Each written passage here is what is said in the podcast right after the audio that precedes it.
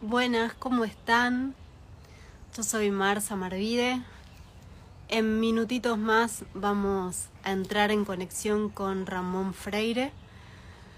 El sentido de, de encontrarnos en este espacio es poder transmitirles a ustedes lo que es el espíritu freedom, este movimiento, esta forma de encuentro que, que creamos juntos y teníamos ganas de, de compartirles, como para qué, desde dónde nace todo, todo esto. Hola. Hola, ¿qué tal? Buenos días. ¿Cómo estás? Bien, aquí disfrutando de este sol primaveral. Muy bien, muy bien. ¿Con guitarra? Sí, estaba tocando algunas cosas. Unas canciones muy antiguas. Muy antiguas, porque a mí me gustaría, si querés, como cantar alguna canción para, para inspirarnos, como para arrancar a... Viene de esta cultura, de la cultura de nuestros ancestros, los que venían de más allá de la aurora boreal.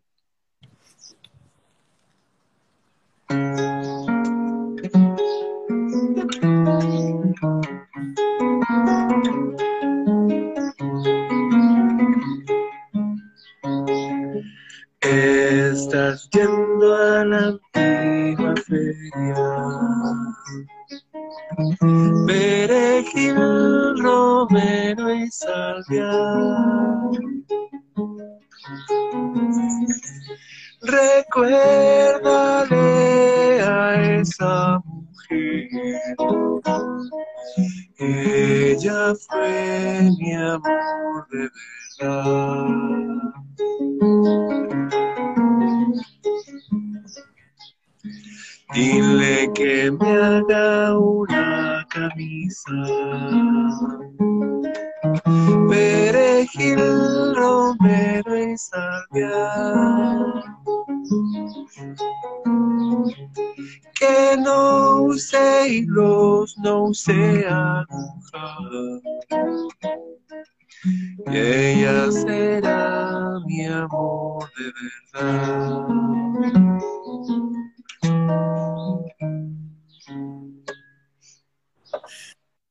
Tiene más de mil años esta canción. Wow. Se siente. Sí, era una época en que estaban acá en la Tierra unos seres muy sensibles, muy sensibles, que venían de más allá de la aurora boreal y que no se sentían a gusto entre los seres humanos, porque eran muy traicioneros, eran muy inestables, podían ser muy perversos y no se podían hacer alianzas que no se sostenían en el tiempo. Así que ellos decidieron unirse entre ellos mismos y se dice que se fueron a un lugar oculto hacia el oeste. De hecho, Tolkien habla de esto cuando al final de la saga El Señor de los Anillos, los elfos se van, de aquí vendrían los elfos, los elfos se van hacia el oeste en sus barcos cantando sus canciones mágicas y se le unen algunos humanos y se le unen algunos hobbits y de otras razas. Wow. Buscando la libertad, un mundo libre de estos condicionamientos que estaban acá y estas cosas. Mira, qué casualidad, ¿no? y un poco lo que, lo que les contaba antes de que, de que entres al vivo tenía que ver con eso, ¿no? Como que por ahí nosotros hoy teníamos ganas de, de compartirles cuál era ese espíritu freedom, ese Claro. espíritu de más allá de los encuentros, ¿no? Porque más allá de este primer encuentro, que van a ser varios encuentros donde hay un motor muy profundo que nos lleva a querer encontrarnos, que, que tiene que ver con, con estos para qué, con esta, este, esta motivación que, que tenemos y me gustaría que, que nos cuentes un poco tu sentir. Bueno, respecto a esto. Siempre que se cayeron los grandes imperios, porque se han caído grandes imperios, vemos las grandes pirámides que obviamente iban acompañados de unas estructuras sociales gloriosas, no solamente en arquitectura. Pero siempre que se cayeron los grandes imperios, por ejemplo, cuando se cayó el imperio griego, que fue después de la muerte de Alejandro Magno, que era el hijo del dios del sol, el hijo de Amón Ra, así lo dijo el oráculo, y que logró unir a, gran parte de Asia y Europa en armonía, en paz, cuando él murió, se cayó el imperio griego, se cayó el papá de la civilización, y cuando se va el padre se rompe la cuestión y queda el despelote para abajo. El imperio se dividió entre sus cuatro generales, que bueno. ¿Y qué pasó con la gente común? Cayó en un oscurantismo, cayó en una depresión, cayó en todo un engaño de parte de los políticos, de los religiosos. Todos querían tomar su tajada. ¿ah? Mm. ¿Y la gente qué hizo? Fíjate que aparecieron personas como Epicurio, no sé, aparecieron filósofos despertando una filosofía tan potente de vida como la de los estoicos. La gente piensa en los estoicos como personas que se bañan con agua fría, todavía queda gente loca, así, bueno, ese tipo de personas, pero aparte de eso, era una filosofía que los ayudaba a ser autónomos y a quedar libres de esa presión en que los metían este despelote de sociedad y podían ver más allá de esa presión. Es como el símbolo que pusimos en Freedom, un hombre saliendo de un domo y viendo que detrás del sol y la estrella hay como unos engranajes, hay, hay una inteligencia detrás de la realidad. Entonces, en los periodos más difíciles de la humanidad, las personas buscó algo superior de qué aferrarse y ver más allá de la realidad impuesta. Lo mismo pasó en la época del Renacimiento, en el año 1452, que se dice que empezó el Renacimiento con el nacimiento de, de Da Vinci. Bueno, ellos descubrieron que aparte del oscurantismo presente y la gente haciendo negocio, que los banqueros, qué sé yo, y las mentiras y la religión y la quema de brujas, descubrieron que había un mundo más atrás de ellos que era maravilloso y que estaban conectados por un hilo conductor hacia atrás por sangre. Y descubrieron autores como Séneca, que les mostró la verdadera historia, la verdadera filosofía, o como Platón, que le mostró la verdadera psicología humana con esta alegoría de la caverna, que también hablan de que estamos presos en un domo, en una caverna, y que hay que salirse de ahí. Si no nos salimos de ahí, la vida nos va a pasar por encima, y va a pasar así, y ya vamos a ser personas viejas sin darnos cuenta de cómo nos engañaron. Entonces vemos en cada cultura humana, cada vez que hay una locura en la sociedad, una desesperanza, aparece un pequeño grupo de personas que trae a la palestra, trae a la actualidad los conocimientos de la antigua y sobre todo un enfoque, cómo ver la vida, la realidad, la historia, cómo verme a mí mismo, cómo enfrentar la vida como, como lo hacían ellos, que descubrieron a los héroes antiguos, a los guerreros antiguos. Eso pasó en la época del Renacimiento. Entonces mm. lo que vamos a hacer en estos encuentros que tenemos es simplemente ponernos en armonía con esas directrices de los antiguos de hay otra forma de ver la vida. Hay otra forma de, si vienen unas olas gigantes como en el pasado que quieren arrasar con nosotros, ya que vengan las olas, nosotros las vamos a surfear. Con la ayuda de arriba las vamos a surfear, nos vamos a ir cabalgando arriba. Eso sería como un resumen del espíritu de Freedom, libres del domo. Mm.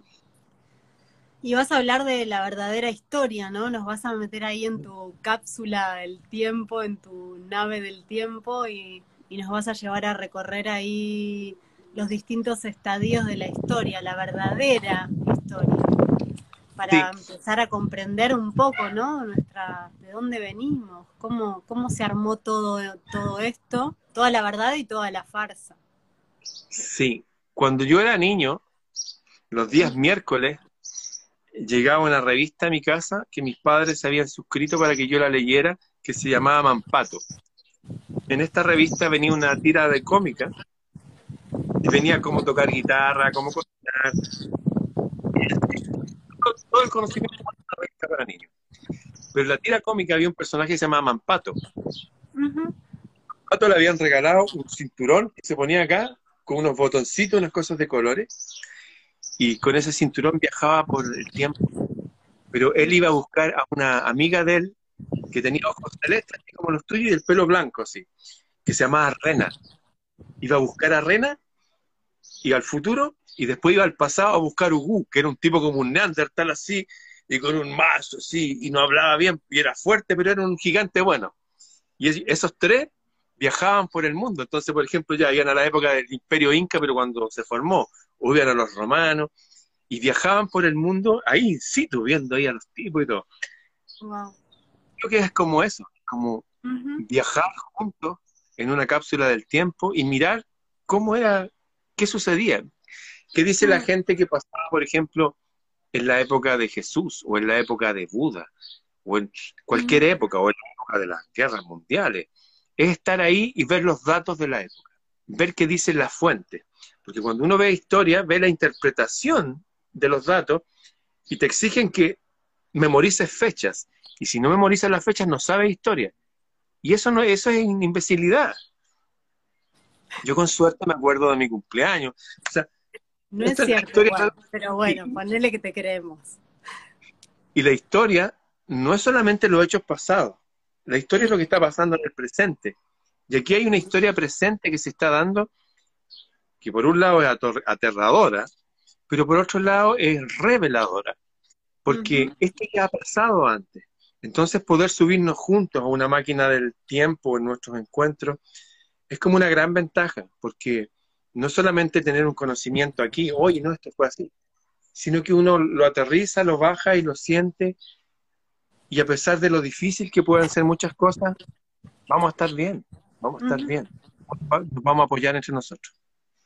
Y siento también que mm, en ese saber la verdad se nos también se nos despegan de alguna forma como viejos patrones o viejas cuestiones o viejas creencias, se nos caen muchos, muchos, se nos, se nos cae la vida, ¿no? Todos esos, esas cosas que creíamos del mundo, que creíamos de las personas que nos, de las primeras personas que nos mostraron el mundo, y mm, en ese desmoronamiento, me parece, que, ocurre cuando, cuando empezamos a ver la verdad, se produce, siento, el, milagro de se cae todo alrededor y quedamos ahí nosotros, solos, solas, como con esa posibilidad de, de sentirnos nuestro propio pilar, porque ya se desarmó toda la estructura, entonces o me tiro a llorar o me doy cuenta que, soy más fuerte que todo lo que estaba a mi alrededor. Es como si me pudiera volver a construir con una, con una raíz mucho más sólida, mucho más profunda, porque es verdadera. Y siento que, mm, también en estos encuentros vamos a, a trabajar eso, a poder empoderarnos, a poder vernos, a poder despertar nuestros dones, nuestras habilidades, a reconocer todas esas cosas valiosas que tenemos que, que con tantos velos y con tantas máscaras que nos hicieron tener durante tanto tiempo, no nos, no nos animamos, no nos atrevimos a ver. Entonces, siento también que, que va a salir de ahí como un grupo de personas fortalecida, ¿no? De, verdad, con ganas de ir por la justicia, con, con ideales más, más, concretos, más verdaderos. Em, entonces, por eso yo de verdad estoy como muy ilusionada con todo esto, como esperanzada sería la palabra, de que de verdad se produzcan transformaciones profundas individuales. Bueno, y la gente va a tener la ventaja eh, tú eres mucho más experta que muchos de nosotros en el tema. También eres máster en desarrollo personal y autoliderazgo, estudiaste en España y tenés muchos recursos, tú tienes muchos recursos como para transmitirle desde tus, todas las habilidades que tienes. Así que es como Gracias. pasar por esta etapa, pero con una buena maestra. Tú mencionaste algo recién de, o me pongo a llorar, es bueno llorar porque mm. Fíjate que, que el mar tenga agua salada y que las lágrimas sean saladas no es coincidencia.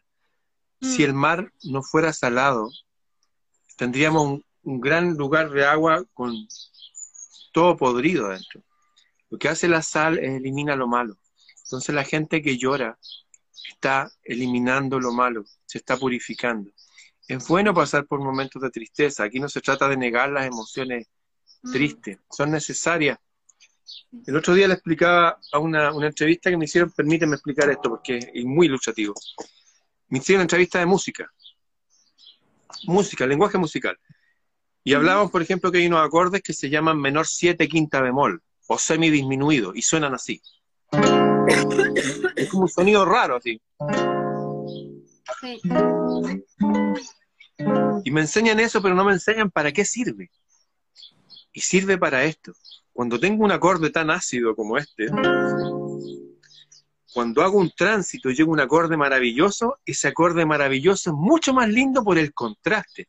Entonces la tristeza de la vida nos va a ayudar a saborear un momento lindo que viene adelante. O sea, las personas que están tristes, aguántense. Viene un momento lindo.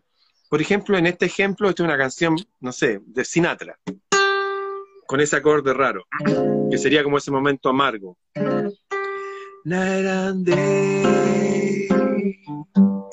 You are the one, only you, another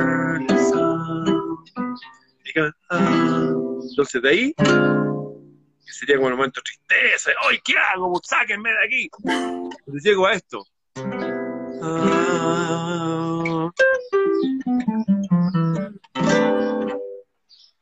La vida es exactamente igual. Esta es una metáfora, pero que nos está hablando a través de un ejemplo de cómo funciona. Así que la gente que esté triste, aguántense un rato, es igual que el invierno. Sí, los árboles parece que se murieron, no tienen hojas. Aguántense, tranquilo. De repente todo empieza a brotar se llena todo de flores. Mm. Sí, para construir hay que destruir primero un poco. Sí.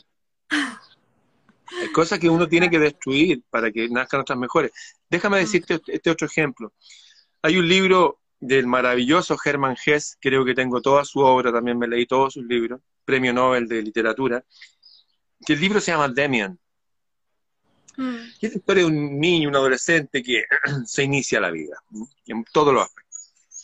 Pero un día está a la entrada de una casa y la casa tiene dos pilares y arriba de los pilares hay un, estallado en piedra, hay un huevo que se está rompiendo y está saliendo un albatros, ¿ah? un pájaro. Y un anciano le dice a Demian, al joven, le dice, ¿tú entiendes lo que significa eso que está ahí? Dice, no. Eso significa que tienes que romper un mundo para ingresar a un mundo mayor. Y eso se produce desde que salimos de la matriz de nuestra madre hasta en innumerables momentos de nuestra vida que las cosas se destruyen y cada vez vamos saliendo a un mundo mayor hasta que al final vamos a un mundo donde literalmente, literalmente, no metafóricamente, literalmente nos van a devolver nuestras alas y vamos a poder volar. Hmm. Pero para eso falta mucho todavía. Nos vamos a concentrar aquí en este Freedom que vamos a hacer en Pilar el 9, 10 y 11 de septiembre. Me parece que quedan todavía cupos, parece que quedan algunos. Sí, alguno, alguno que otro queda. Se van a mi, a mi perfil y ahí en el link se meten, eligen Freedom y consultan. Creo que alguno queda, pero mm, también sentía que mm, más allá de este Freedom, Freedom traspasa hasta los encuentros, te diría.